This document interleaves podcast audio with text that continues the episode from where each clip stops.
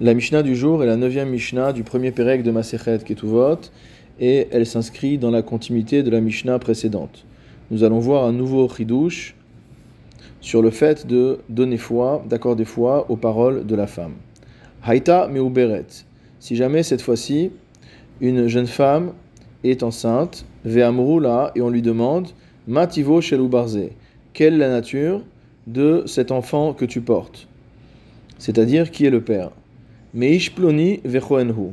Si jamais elle répond, c'est le fils de tel homme et il s'agit d'un Kohen. À nouveau, ici, lorsque la Mishnah dit il s'agit d'un Kohen, c'est une manière de nous dire il s'agit d'un homme qui est kacher. Rabban Gamliel et Rabbi Eliezer omrim neemenet. D'après Rabban Gamliel et Rabbi Eliezer, selon la même direction que dans les Mishnayot précédentes, neemenet, elle est digne de foi. Rabbi Yoshua Omer, d'après Rabbi Yoshua, L'omipia anuchaim. On n'accorde pas foi à ce qu'elle nous a dit. Et là, harezo becheskat miuberet lenatin ou mamzer, mais on considérera qu'elle est présumée être enceinte d'un natin ou d'un mamzer, c'est-à-dire que l'enfant issu de cette union sera un enfant qui lui-même sera pas soul, ad shetavir aya lidvarea, jusqu'à ce qu'elle apporte preuve de ses dires. Regardons le commentaire du Barthénora. Rabban Gamliel Omer ne emenet. Rabban Gamliel nous dit que elle est digne de foi. Uksherim la kehuna hi ubita. Et non seulement elle pourra se marier par la suite avec un Kohen, puisqu'elle n'a pas eu une relation avec quelqu'un qui la rend psula les kehuna, mais même sa fille, si jamais euh, elle a une fille, c'était une fille dont elle était enceinte, cette fille-là pourra se marier avec un Kohen.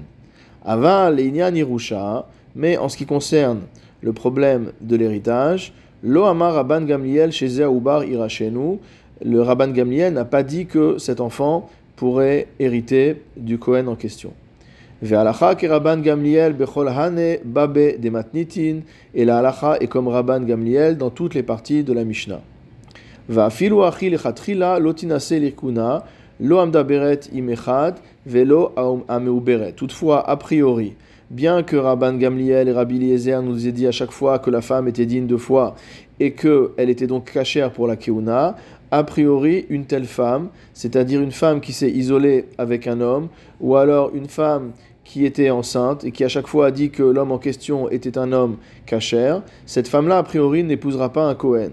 Et là, imken hayu rov meyuchasim, sauf si la majorité des gens qui habitaient dans cette ville étaient meyuchasim, avaient un bon yichus, zot haisha mechad mehem, et que cette femme a eu un rapport avec l'un d'entre eux. Pourquoi? Chez Perach, ir ou.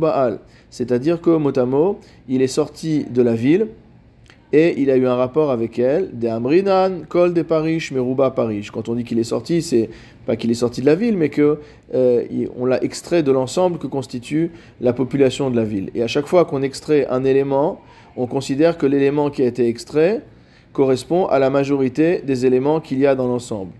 Kol Parish, Meruba Parish. Et donc, si la majorité des personnes de cette ville sont Meyuchasim, on considérera que la personne en question qui a eu le rapport avec la jeune femme était également Meyuchas. Et